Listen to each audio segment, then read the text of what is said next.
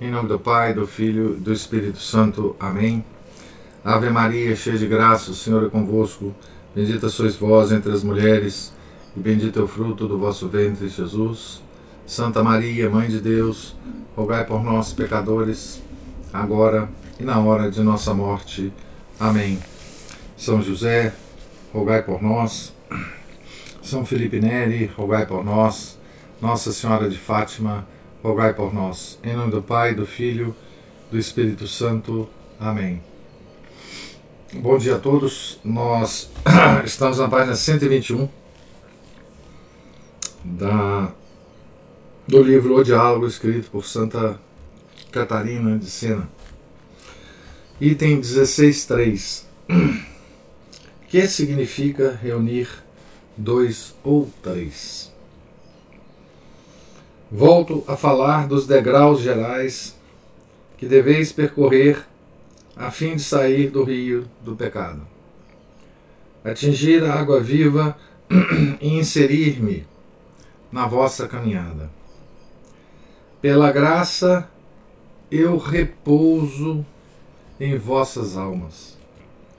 Querendo progredir, é necessário que tenhais sede Somente os sedentos acolhem aquele convite. Quem tem sede, venha a mim e beba. João 7:37. Quem não está com sede, desanima de caminhar, para por cansaço ou em prazeres.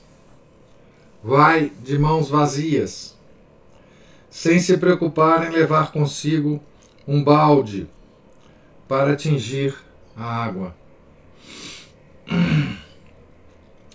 Mas sozinho ninguém progride. Ao apresentar-se o ferrão das contradições, olha-o como a um inimigo e retrocede. O homem solitário teme o encontro do inimigo. Quem vai acompanhado não sente medo.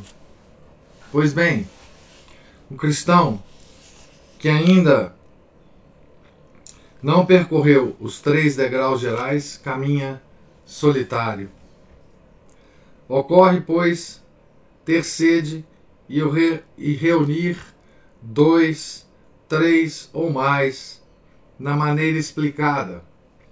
Item 16.1.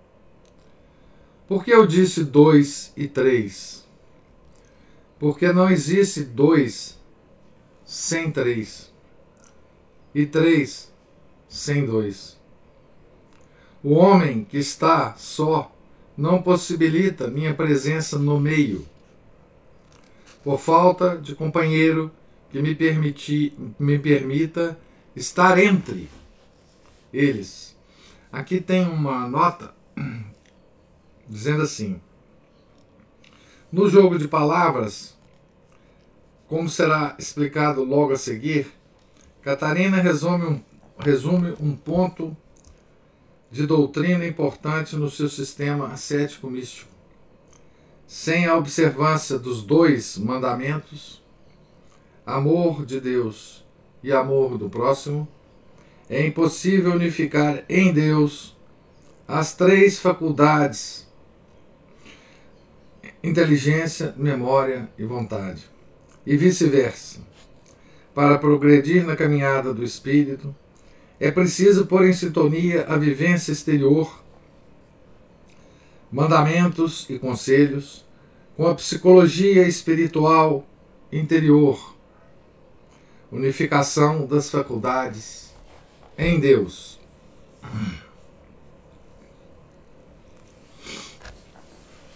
O homem que está só não possibilita minha presença no meio, por falta de companheiro que me permita estar entre eles. O solitário é um vazio, bem como aquele que só possui o egoísmo e vive sem amor pela minha graça e pelo próximo. Um nada, eis o que é a pessoa em que em quem estou ausente por causa do pecado. Somente eu sou aquele que sou. Êxodos 3,14. O egoísta solitário não conta ninguém diante de mim. Não me agrada. Eis porque meu filho diz: Se dois ou três estão reunidos em meu nome, eu estarei no meio deles. Mateus 18, 20. Afirmei antes que não existe dois sem três, ou três sem dois. Explico-me. Sabes que os mandamentos da lei se reduzem a dois. Sem eles, nenhum outro é observado. São amar-me sobre todas as coisas e amar o próximo como a ti mesma. Eis o começo, o meio e o fim dos mandamentos da lei. Todavia, esses dois não, não se reúnem em mim sem os três, isto é, sem a unificação das três faculdades da alma: a memória, inteligência e a vontade. A memória há de recordar-se dos meus benefícios e da minha bondade. A inteligência pensará no amor inefável revelado em Cristo, pois ele se oferece como objeto de reflexão para manifestar a chama do meu amor. A vontade, unindo-se às duas faculdades anteriores, me amará e desejará como seu fim. Quando essas três faculdades estão assim reunidas, acho-me presente entre elas pela graça. E como consequência, a pessoa vê-se repleta de amor por mim e pelo próximo, na, na companhia de verdadeiras e múltiplas virtudes. Em primeiro lugar, a vontade se dispõe a ter sede. Sede das virtudes, sede da minha glória, sede das almas. Sede das almas. Da salvação das almas. Né? Sede de trabalhar para a salvação das almas. As demais sedes se apagam e morrem. Tendo subido o primeiro degrau da afeição, o homem caminha seguro de si, sem temor servil. Afeição, afeto tem sempre a ver, amor, né? Tem sempre a ver com a vontade. Hum? O temor servil é aquele de o temor dos castigos, né?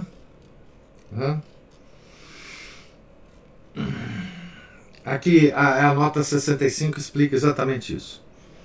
Livre do egoísmo, a vontade se põe acima de si mesma e acima dos bens passageiros. Se a pessoa quer possuir tais bens, ama-os e deles se serve em mim, com temor santo e verdadeiro, virtuosamente.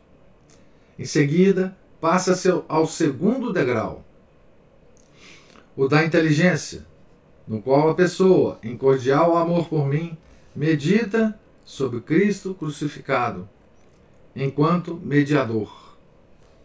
Por fim, a memória enche-se da minha caridade e alcança a paz e a tranquilidade. São os três degraus, né? A vontade que se dispõe a ter sede. Depois a, a inteligência que medita sobre Cristo crucificado. Depois a memória se enchendo da caridade de Deus e alcançando a paz e a tranquilidade. Um recipiente vazio, ao ser tocado, faz rumor, faz barulho.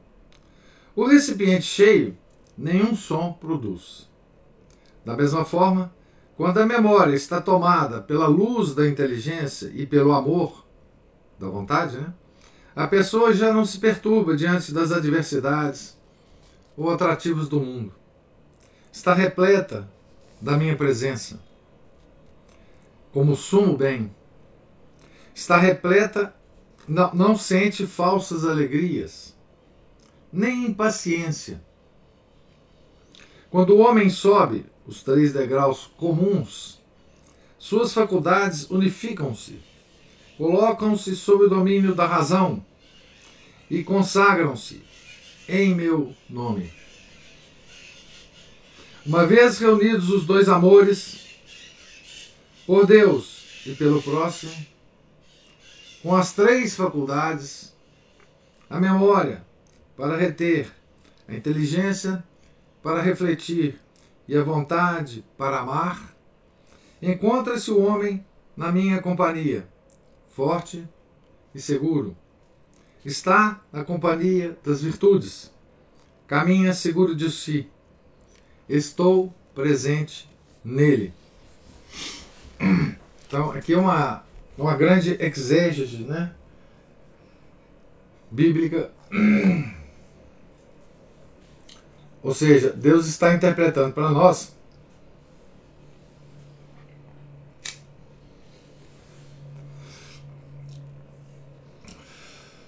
a própria obra que ele escreveu, né? A própria obra que ele é, nos deixou, né? que são as Sagradas Escrituras.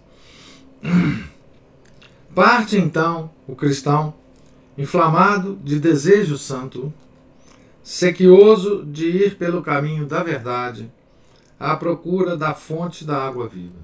Essa é exatamente a sede, né? é o desejo da minha glória, da salvação pessoal e da santificação alheia, que incentiva a caminhar, pois é o único meio que possibilita alcançar a meta final.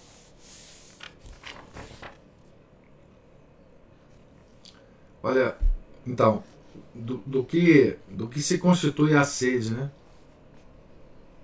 Sede da água viva, né? o desejo da minha glória, o desejo da salvação pessoal e o desejo da santificação alheia das outras almas, né? Essa é a sede por água viva, né? Na saída, o coração está vazio de apegos terrenos, mas enche-se logo Nenhum recipiente permanece com vácuo. Se não contiver objetos materiais, enche-se de ar. O mesmo acontece com o coração humano. Ao se retirar dele o apego dos bens materiais, enche-se com o ar celeste do amor divino e com a água da graça. Em posse deste, deste, deste dom, o, o caminhante entra pela porta de Cristo e bebe a água viva em mim, oceano de paz. Então,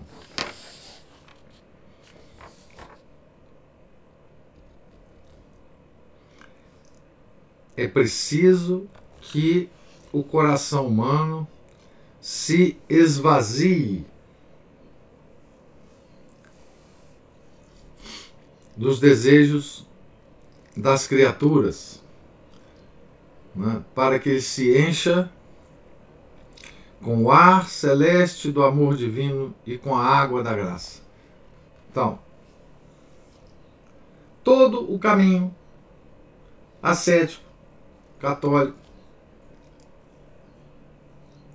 se resume nesse processo de esvaziar nosso coração, coração humano, dos desejos, dos afetos em relação às coisas criadas.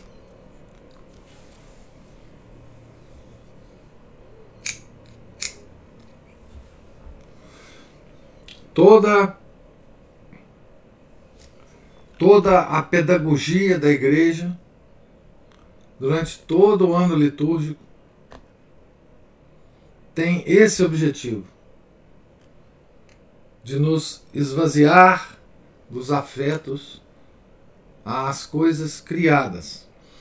Por quê? Porque uma vez atingido essa meta, automaticamente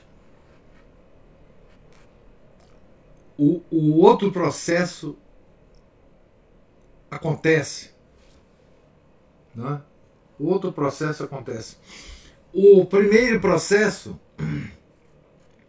de esvaziamento depende de nós.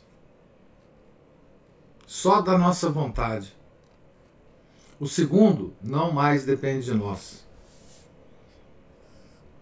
Depende e acontece por causa de Deus.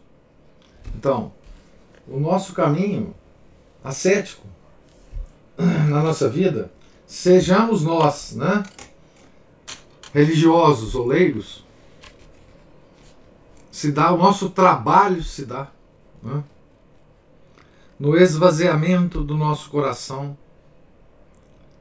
dos afetos às coisas criadas. Todos os santos insistem nisso, né? Santo Afonso insiste nisso em todas as suas obras. Né? A, o redirecionamento dos afetos que tem a ver com a nossa vontade. É? Mais uma vez, né? Nossa vontade é soberana. Ninguém controla nossa vontade. Ninguém controla nossa vontade. Vou ler a frase lá na página 119 Ninguém, Deus falando para Santa Catarina. Ninguém pode dominar a pessoa humana quanto à vontade, pois ela possui o livre-arbítrio. Então,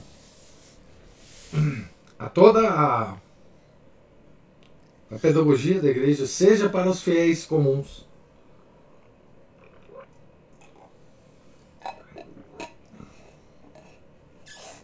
aqueles que Deus fala que vivem na caridade comum, né?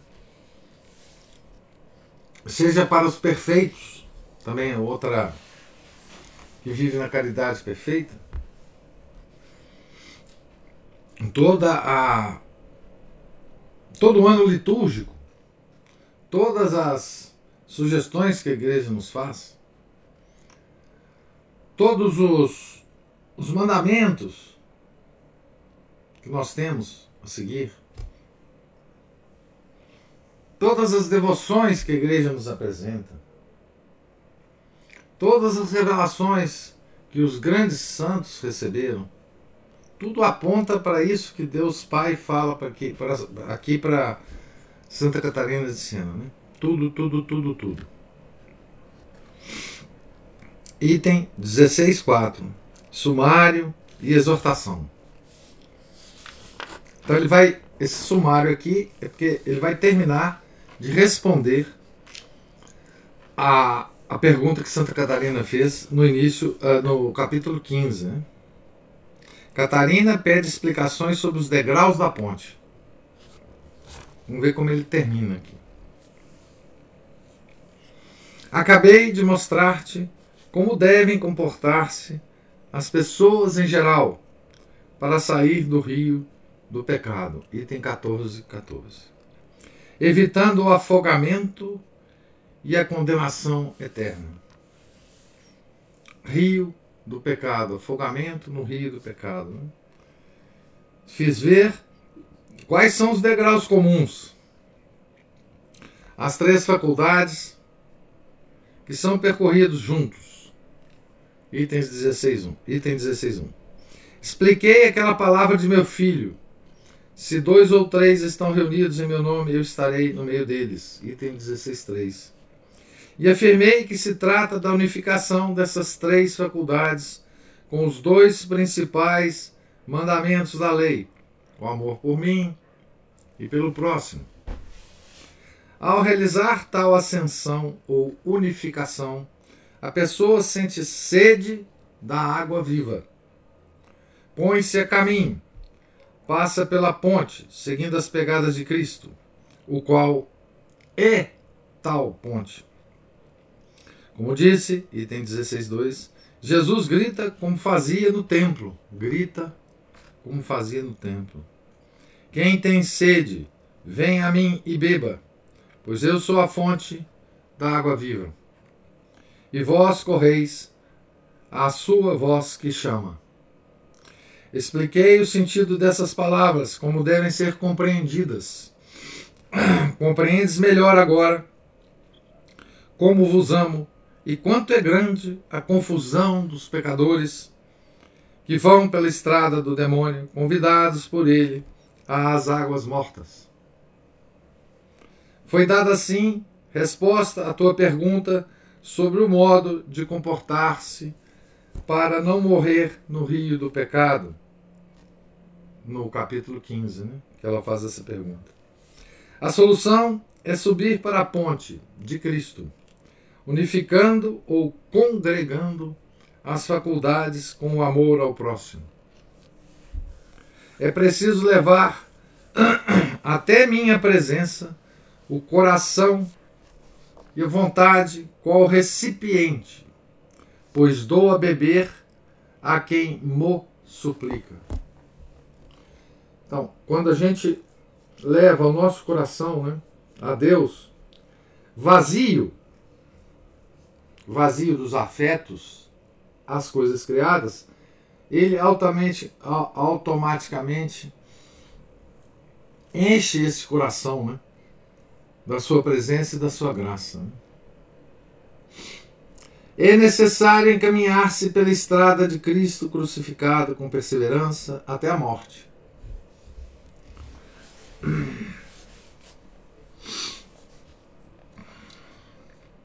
Este modo de comportar-se é igual para todos os homens, qualquer que seja o estado de vida. Ninguém pode desculpar-se dizendo: Sou casado, tenho filhos e compromissos sociais, por isso me dispenso de seguir tal estrada. Impedimentos não existem e nenhuma pessoa tem razões para falar assim. Já disse item 14 11, que todos os estados de vida são do meu agrado, quando vividos santamente. Todos os seres são bons. Todos foram feitos por mim.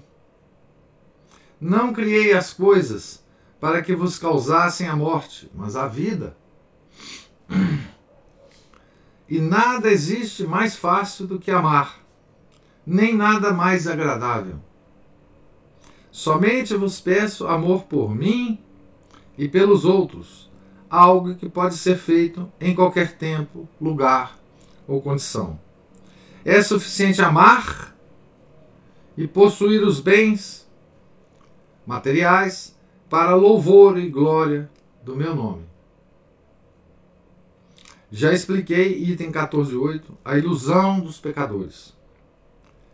Não seguem a iluminação da fé são egoístas, amam e possuem os bens materiais, esquecidos de mim. Vão sofrendo, item 14, 12, insuportáveis a si mesmo. Vão sofrendo insuportáveis a si mesmo. Se não converterem pela forma explicada, item 14, 14, irão para a condenação eterna. Eis como hão de comportar-se todas as pessoas em geral. Até agora eu te falei da vivência própria dos cristãos, da caridade comum, isso é, daqueles que praticam os mandamentos, mas somente seguem os conselhos intencionalmente. Passo a ocupar-me dos que iniciam a escada da ponte e desejam um caminho mais perfeito obedecendo concretamente, seja aos mandamentos como aos conselhos, conselhos evangélicos está falando aqui. Vou mostrá-los em três estados, como que em três degraus especiais, dos quais já falei, em comum, ao tratar das faculdades da alma. Um estado é imperfeito, o segundo mais perfeito, o terceiro perfeitíssimo. No primeiro, o homem se comporta como servo assalariado. No segundo, como servo fiel. No terceiro, como filho. Ou seja, como pessoa que me ama sem interesses pessoais. São três estados que podem acontecer em diversas pessoas ou sucessivamente numa única pessoa. Acontecem ou podem acontecer numa mesma pessoa quando ela progride esforçadamente, aproveitando o tempo e passa do estado servil ao estado liberal e do liberal ao filial. Eleva-te pela fé e contempla como caminha a humanidade peregrina. Uns com imperfeição, outros obedecendo perfeitamente aos mandamentos, outros ainda vivendo perfeitissimamente os conselhos evangélicos. Verás de onde procede a imperfeição, de onde a perfeição. Entenderás como é grande a ilusão daqueles que não matam a raiz do egoísmo, já que em qualquer estado de vida urge destruir o amor próprio. O amor próprio. Então, esse amor próprio hoje tão glorificado, né? A sociedade hoje é a sociedade que glorifica o amor próprio. Exatamente. Aquele aquele aquela característica que nos levará para o inferno, né? que é a, o desejo de, do demônio, né? Então, quando a gente fala, né? Quando alguém fala,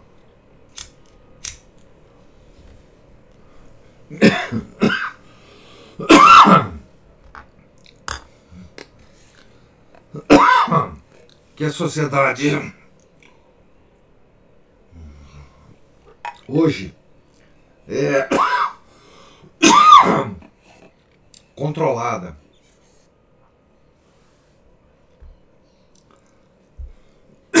Pelo demônio,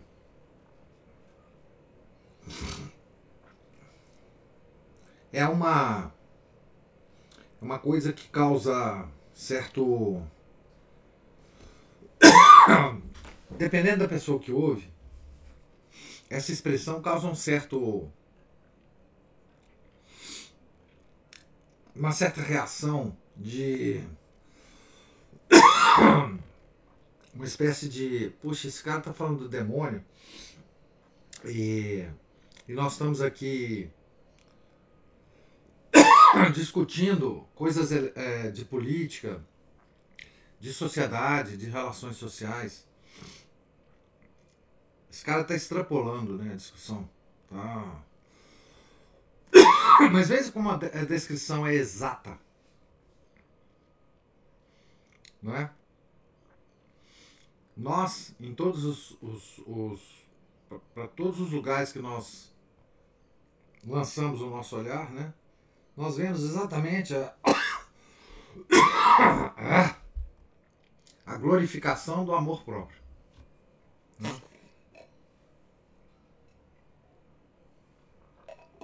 Deus está nos dizendo que se nós não destruirmos o amor próprio, nós não nos salvaremos.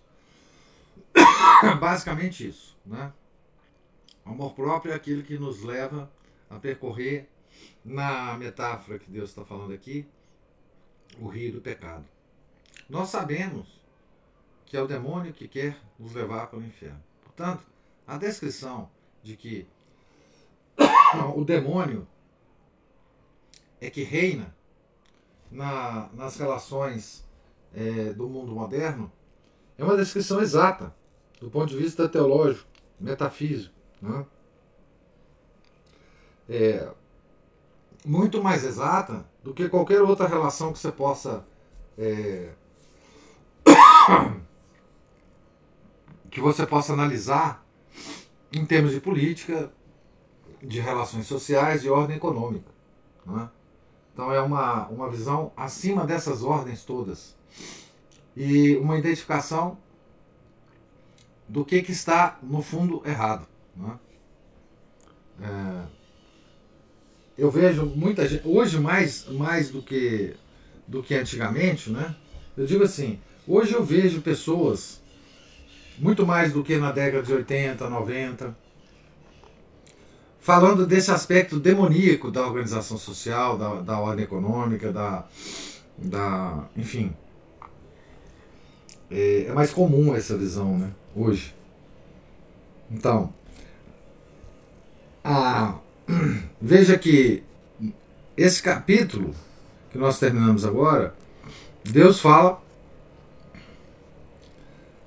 o caminho daqueles que vivem na caridade comum.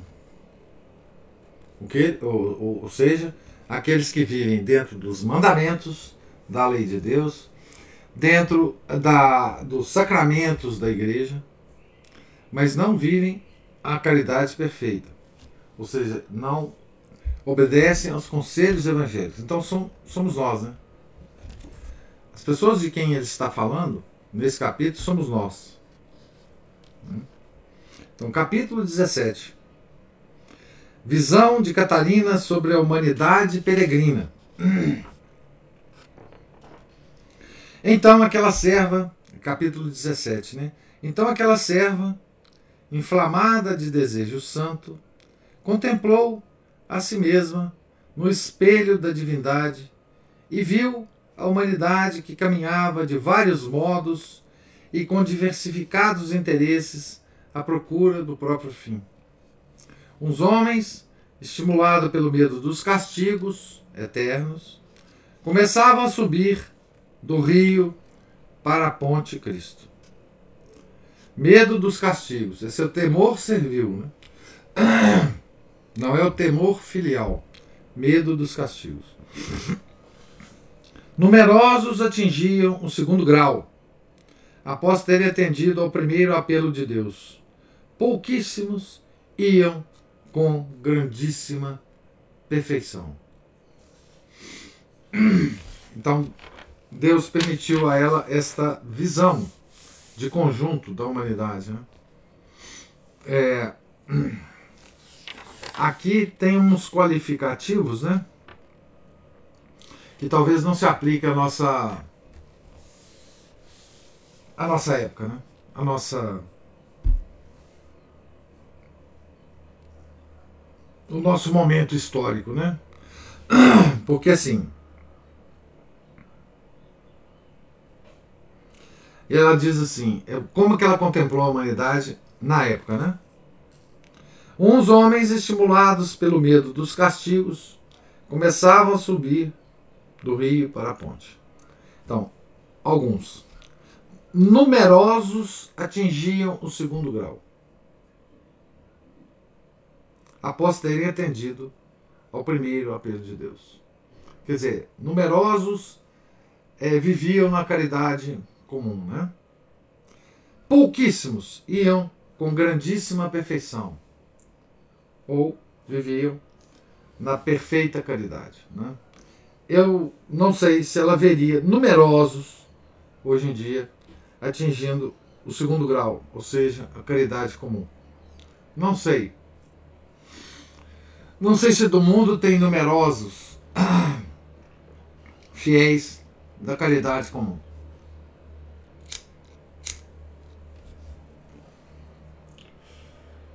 Temo que não. Né? Depois de tanta coisa que aconteceu no mundo, depois de tanta é, coisa que aconteceu na igreja. Né? Então, capítulo 18 Deus Pai explica como atingir a perfeição. Ó, aqui agora o Deus vai começar a falar da, dos perfeitos, né? Então aperte os cintos,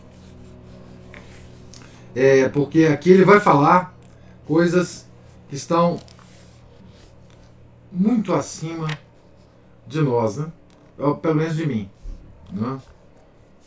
É, enfim, é, ele vai falar dos três amores, dos três tipos de amores que,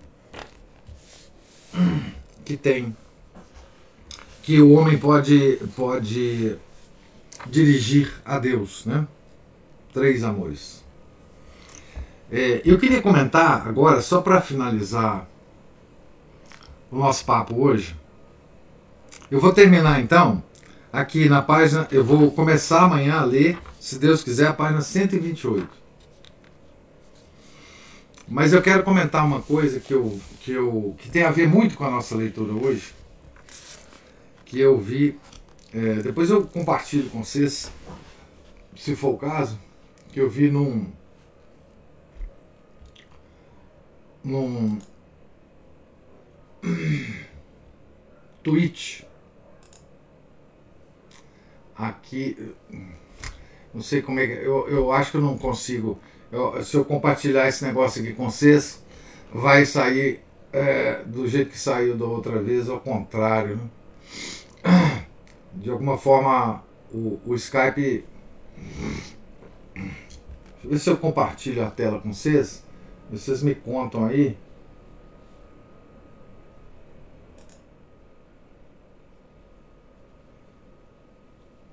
Como é que vocês estão vendo isso aí? Vocês veem ao contrário? Está invertido, professor. Ah, meu Deus do céu. Então, eu não vou compartilhar, não. Eu vou apenas ler. Depois, eu vou, eu vou fazer o seguinte: eu vou tentar é, só, uh, recortar essa imagem aqui e vou colocar aí do lado para vocês. Deixa eu ver. Deixa eu ver se eu consigo fazer isso.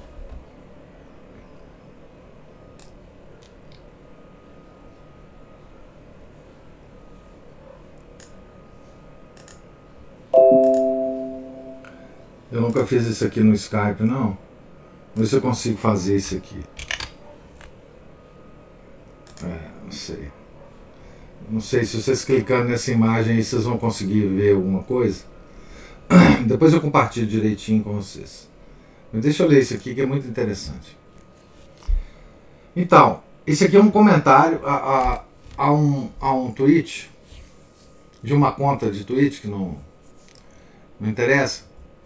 E essa conta de tweet estava tava citando uma uma revelação de Santa Gema Galgani, que ela teve em êxtase, né? Então, ela está citando as palavras de Jesus Nosso Senhor a Santa Gema Galgani. E a citação é assim: Minha filha, eu tenho necessidade de vítimas, vítimas fortes, a fim de aplacar a ira justa de meu divino Pai. Eu preciso de almas que, por seus sofrimentos e sacrifícios, é, façam é, façam é, reparações pelos pecadores e por sua ingratitude. Ingratidão, desculpe. Então, essa é uma citação de Santa Gema. Aí tem um comentário, tem um comentário. Esse comentário aqui é interessante e que tem tudo a ver com a nossa é, com a nossa leitura aqui. O, o comentarista diz assim: quando você tem o viés de conservação católico, você vê as coisas, vê coisas como essa, como essa citação aí, e simplesmente é, é, aceitam. Simplesmente balançam a cabeça afirmativamente. Mas, dando alguns passos atrás, há algo, qualquer coisa, sobre isso que pareça saudável, sobre essa afirmação, que pareça saudável, por que Deus precisa que a gente sofra? Porque ele não pode controlar a sua ira sem isso. Isso é como um pai abusivo. esse é o comentário que o fulano faz sobre esse Twitter, esse tweet, né? Então, isso aqui tem tudo a ver com as nossas leituras, por quê? Porque hoje o, o mundo. Esse, esse, esse comentador aí é católico, tá certo? E ele está chamando, e ele está usando a expressão viés de confirmação, né? Que é muito usado hoje em dia. Aliás, as palavras que ele está usando aí são todas palavras muito modernas, né? Pai abusivo, viés de confirmação, essas coisas todas. Mas é, essa é a, a, o pensamento da maioria de nós católicos. Certo? Então, assim, por que, por que, que aliás, essa, essa reflexão é uma reflexão que o homem sempre teve, né? Por que, que nós precisamos sofrer nesse mundo? Por que existe o sofrimento humano? Né? Aliás, você se lembra quando nós estudamos gnose, né?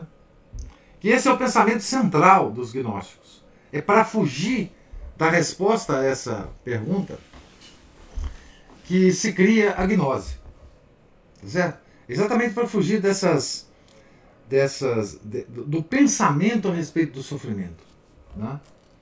E você veja como que Deus explica direitinho isso para nós. Né? Veja que, que graça que nós temos do livro da Santa Catarina. Né? O que, que é? O que está acontecendo com esse cara? Né? Ele, não tá, ele não entende o que é misericórdia divina e o que é justiça divina. Né? Porque quando Deus fala para Santa Catarina, desculpe, Santa Gema Galgani, isso que, ela, que ele fala, que precisa de almas sofredoras, ele está dizendo o seguinte, simplesmente: gente, se vocês não aplacarem a minha justiça, a minha misericórdia não vai funcionar. Tá certo? Então, esse esse católico, digamos assim, esse esse cara está nos representando aqui. Nós somos assim, né? Os nossos nós católicos somos assim. Nós sempre temos a, a impressão assim, de, assim, por que, que Deus está fazendo isso comigo? Por que, que Ele está querendo que eu sofra? Poxa, não é possível. Ele não pode ficar bonzinho, não. Ele não pode querer ficar bonzinho com a gente. Não é? É, nisso, nesse raciocínio, está toda a gênese. A gênese de, de a, a igreja hoje não falar sobre o inferno. Tá certo? Por quê?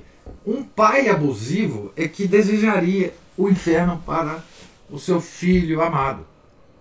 Né? E veja que essa citação aí do, do Twitter é, é muito característica. Eu já ouvi isso de padre. Né? Esse raciocínio do pai abusivo, eu já ouvi isso de padre. Né? É o raciocínio é, de grandes teólogos, né? de grandes teólogos, né?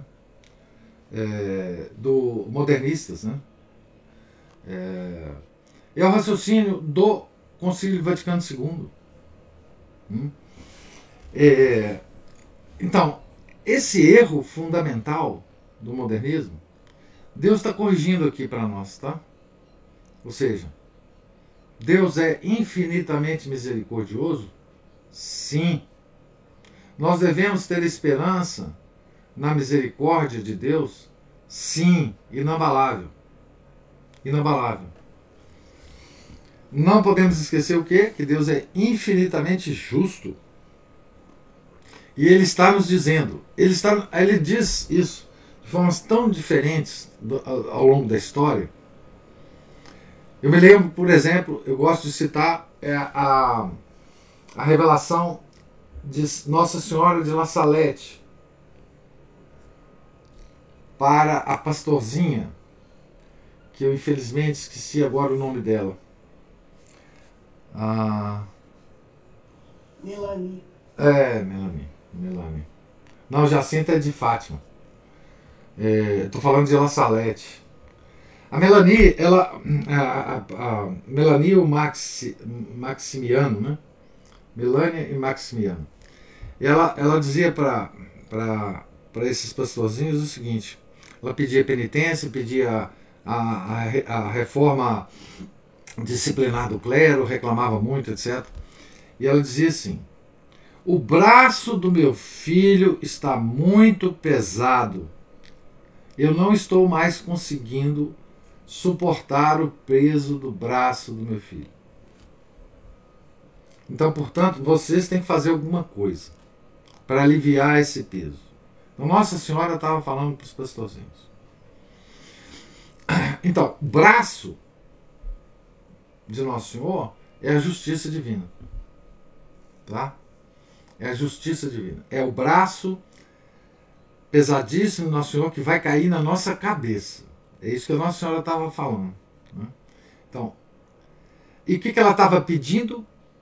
Penitência, pedindo reparação. Né? Então, se nós não repararmos, se nós não nos penitenciarmos, se nós não aplacarmos a ira de Deus, são todas expressões sinônimas, não é? Se nós não satisfiz, satisfizermos a justiça divina, ela virá sobre a nossa cabeça. A misericórdia não poderá nos atingir. E é exatamente isso que nós não entendemos, né? É exatamente isso que os nossos irmãos católicos hoje, e nós mesmos muitas vezes nos iludimos com essa besteira, tá? Nós mesmos. Porque isso está tão encharcado na nossa, na nossa alma que nós tendemos sempre a cair por esse lado aí, a murmurar, né? Toda vez que a gente murmura, em qualquer situação da vida, nós estamos usando esse raciocínio aí né? reclamando, reclamando. Pô, não é possível, deu errado, tal, aconteceu isso comigo. Né? Então, é, um, é, toda, toda vez que a gente. Quer dizer, então, nós todos estamos encharcados com, com essa coisa, né? E como isso é um impedimento, né? Para sairmos, usando agora a metáfora do livro, né? do rio do pecado e subir a ponte, que é Cristo, né? E quantos de nós entendemos errado, né? O pedido de Nossa Senhora em Fátima, que é a reparação. Ela nos deu um método de reparar e ela pediu que todos nós fizéssemos esse método de reparação, né? É, direcionado ao coração imaculado, que está intimamente relacionado ao Sacratíssimo Coração de Jesus. Né? que é a devoção dos cinco primeiros sábados. Né? Então, ela deu um método de reparação que ela diz que é eficaz. Né? Então, é, é, tal é a preocupação de Nossa Senhora em Fátima, depois de La Salete, em Fátima, é, de de nós satisfazermos a, a, a justiça, o, o braço de Nosso Senhor, né? de nós aplacarmos a ira de Nosso Senhor. Né? Em Lourdes, em Lourdes, Nossa Senhora Imaculada Conceição, ela fala né? também penitência, penitência, penitência para Santa Bernadette, né? E justamente por causa desse problema que nós não entendemos. Não chegamos a entender quase nada de Fátima, fora todas as confusões que aconteceram em Fátima e depois de Fátima. Mas nós não entendemos Fátima, no fim das contas, é por causa deste, desta confusão que nós temos hoje. É, de entendimento da misericórdia e da justiça divina. Tá certo? Muito, obviamente, por causa da confusão que reina na igreja, né? A, a igreja da misericórdia, né? Hoje nós temos todo um uma uma linha devocional dentro da igreja, né? aprovada pela igreja, que é a tal da, da, da misericórdia, né? Nós temos é, devoções tipo o texto da misericórdia, o, nós temos uma santa que é da misericórdia, nós temos domingo da misericórdia, nós temos todas as pregações a respeito da misericórdia. É, e raramente a gente ouve uma pregação sobre a justiça, né? Certo? Então eu queria terminar hoje só porque é uma coisa atual, eu peguei no.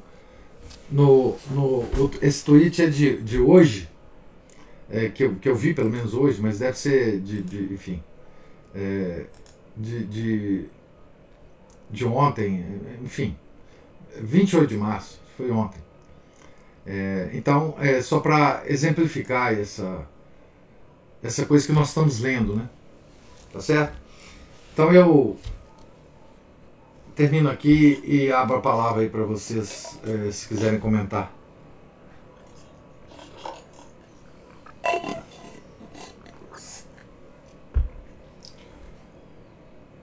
Paulo Leite levantou a mão. Bom dia, professor. Bom dia, pessoal. Bom dia. Tiago, você tá com. Só um minutinho. O Tiago tá com o microfone aberto aí. Eu não tô conseguindo colocar ele. Ah, aí, beleza. Pode dizer, Paulo.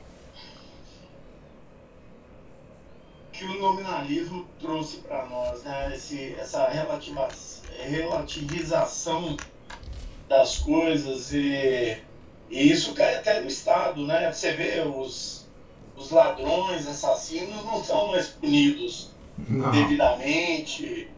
É, então, quando começa por aí, essa questão de, ah, não é justo, o pai está sendo muito severo, a, o, a, o Estado está sendo muito severo, a nossa cabeça está sendo conformada nesse sentido.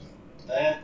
Então, você não tem mais pecado, você não tem mais e, e, e você é, começa a achar que os seus atos são direito seu, você pode fazer o que você quiser. É relativo, depende só de você. É. Né? Aí acabou, aí acabou. Realmente nunca vai achar que é devido.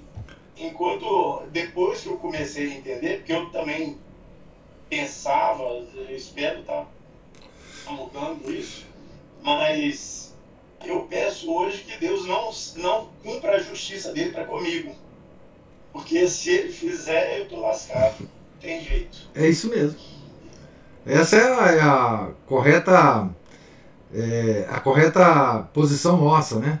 É aquela é aquela coisa assim, se eu morrer agora, por merecimento próprio, eu mereço estar no inferno. Então, essa, esse pensamento é um pensamento que faz com que a gente nunca esqueça a justiça divina. Tenhamos esperança na misericórdia. Né? A desesperança na misericórdia é um pecado que vai nos levar para o inferno também. Né? É o pecado que condenou é, Judas Iscariotes. Né? É o pecado é que, que ele se desesperançou da misericórdia. Né? Então nós precisamos ter um, um equilíbrio é, para considerar a misericórdia e a, e a, a justiça, justamente para que a gente considere que por justiça, por justiça, nós merecemos o inferno, mas nós temos a esperança na misericórdia. Né? Mas nós não podemos ter isso parado no tempo. Né? Nós temos que ter esse tipo de pensamento é, tentando sempre aplacar a justiça divina nos, no nosso caso pessoal e também nas pessoas, nos, dos nossos próximos. Né?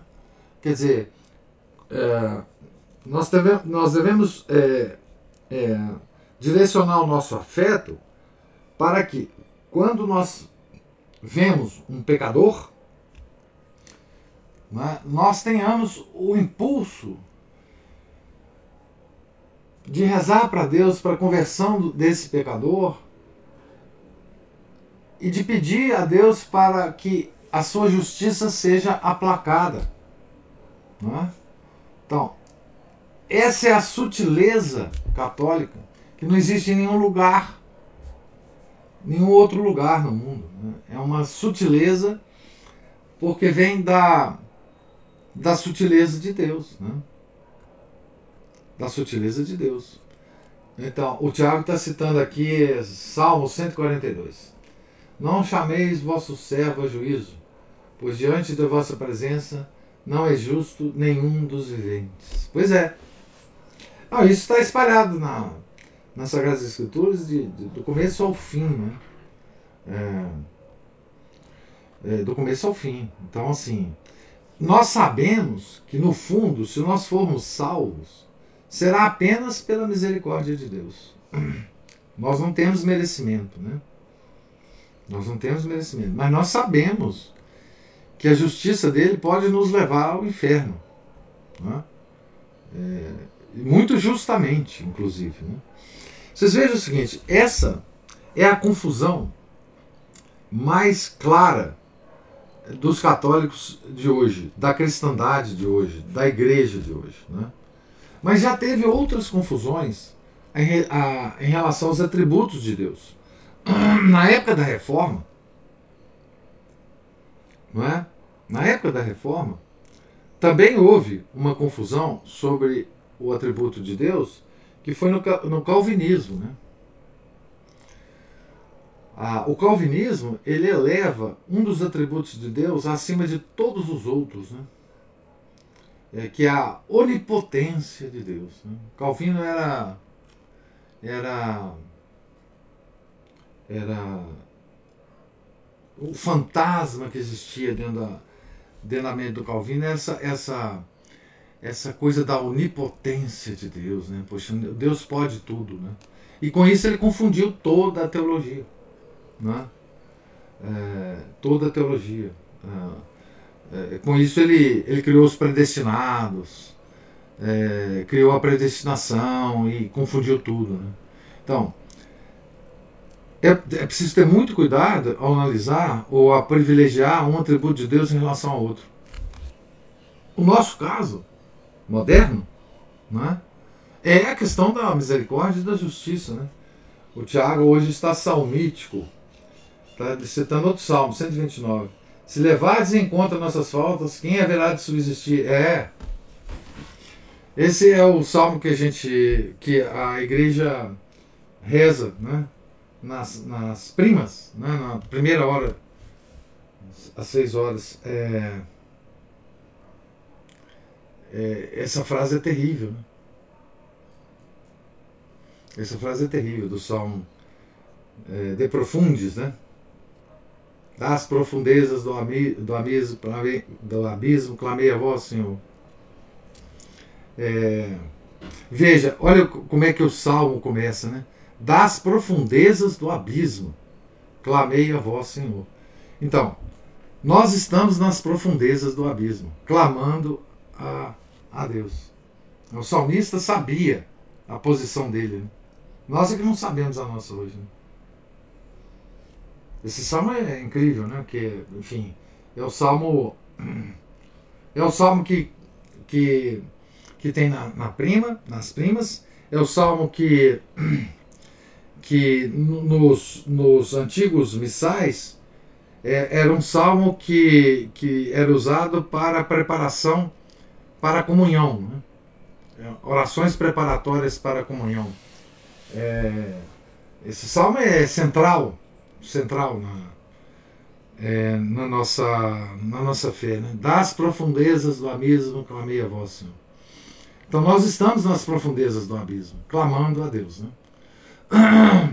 O salmista está na posição correta, né? Está na posição correta. Agora, só fazendo uma outra observação do que Paulo falou, é, Tudo isso tem a ver com o conceito errado de liberdade que nós temos hoje, né, a partir da Revolução Francesa. Essa coisa que você falou, a gente pode fazer o que a gente quiser, o que a gente tiver vontade.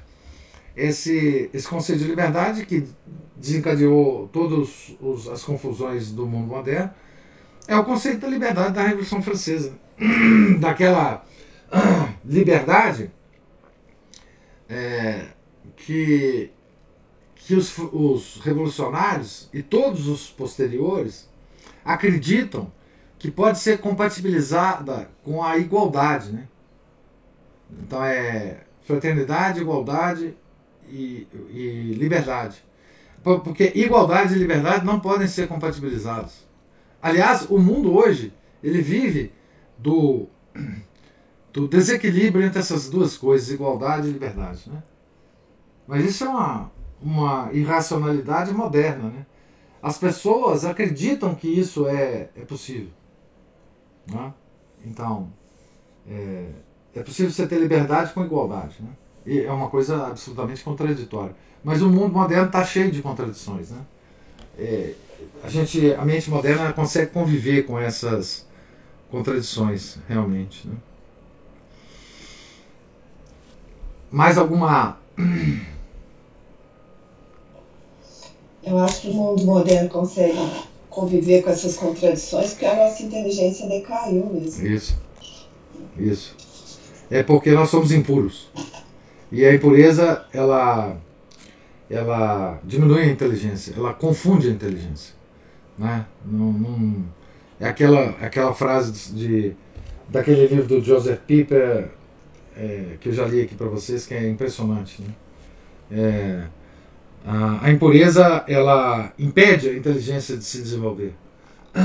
Então, o que, que, é isso, né? Nos termos que nosso, Deus Pai está falando para Santa Catarina. Né? Uma vontade impura impede o funcionamento da inteligência. Né? É, isso em si já é um castigo, né?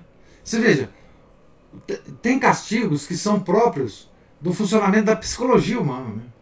É uma coisa incrível. Porque é um castigo para o homem ter a sua inteligência confundida. Mas essa, isso é próprio da, da psicologia humana. O funcionamento do homem, da alma humana. Né? É, é, já em si, a própria constituição do homem já, já impede né, que a inteligência funcione sem a vontade pura. Né? É uma coisa tremenda isso, se você pensar. Né? É, é próprio da, da, é próprio do manual de funcionamento desse ser composto corpo-alma. É, é próprio da regra da criação. Né? Deus nos criou assim. Quer dizer, as três faculdades, como colocadas aqui por Deus, elas dependem uma da outra para funcionar. Né? Inteligência, vontade e memória. Ele próprio fala, elas estão relacionadas. Elas se alimentam umas às outras e dificultam também o funcionamento de uma e de outra. Então, é, é uma coisa tremenda, porque quando a gente fala de confusão moderna, confusão do mundo moderno, é, nós podemos sempre tomar essa interpretação que é muito esclarecedora. Né? Existe confusão na inteligência, claro, todo mundo está tá sabendo, né? todo mundo está vendo isso Hoje mais do que nunca, né? Existe. Então, qual que é a gênese dessa confusão? Por que, que a inteligência se confunde hoje? Porque as vontades são impuras. Porque a vontade está desejando coisas impuras. Né? Porque a vontade nossa está voltada para coisas criadas e, e, e se esqueceu do Criador. Então, como é que resolve isso? Como é que resolve isso? Só do ponto de vista da psicologia humana. Redirecionar a vontade. Redirecionar a vontade. Agora, enfim, quem é que percebe, primeiro, quem é que percebe esse problema? E segundo, quem é que está disposto a fazer isso? É? Nem nós não estamos, nem nós católicos não estamos. Não é? Nem nós. No fundo, nem nós. Né? Daí a tragédia, né? Daí a, a desesperança de muitos, que, que a gente não deve cair nessa desesperança, obviamente. Mas daí a desesperança de muitos.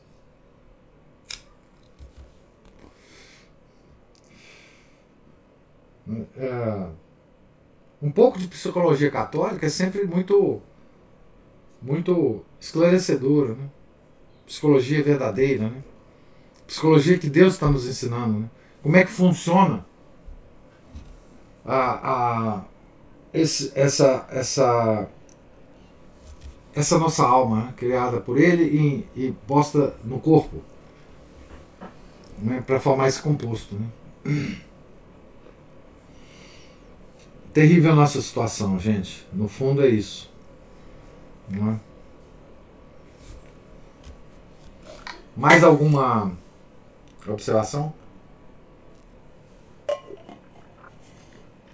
Então, Deus lhes pague a presença, a paciência, a participação. Na, amanhã, se Deus quiser, nós começaremos na página 128. Deus Pai explica como atingir a perfeição. Tá certo? Então, todos um santo dia. Fiquem com Deus. Em nome do Pai, do Filho e do Espírito Santo. Amém. Ave Maria, cheia de graça, o Senhor é convosco. Bendita sois vós entre as mulheres, e bendito é o fruto do vosso ventre, Jesus. Santa Maria, Mãe de Deus, rogai por nós, pecadores, agora e na hora de nossa morte. Amém. São José, rogai por nós. Santa Catarina de Sena, rogai por nós. São Felipe Neri, rogai por nós. Nossa Senhora de Fátima, rogai por nós. Em nome do Pai, do Filho do Espírito Santo. Amém.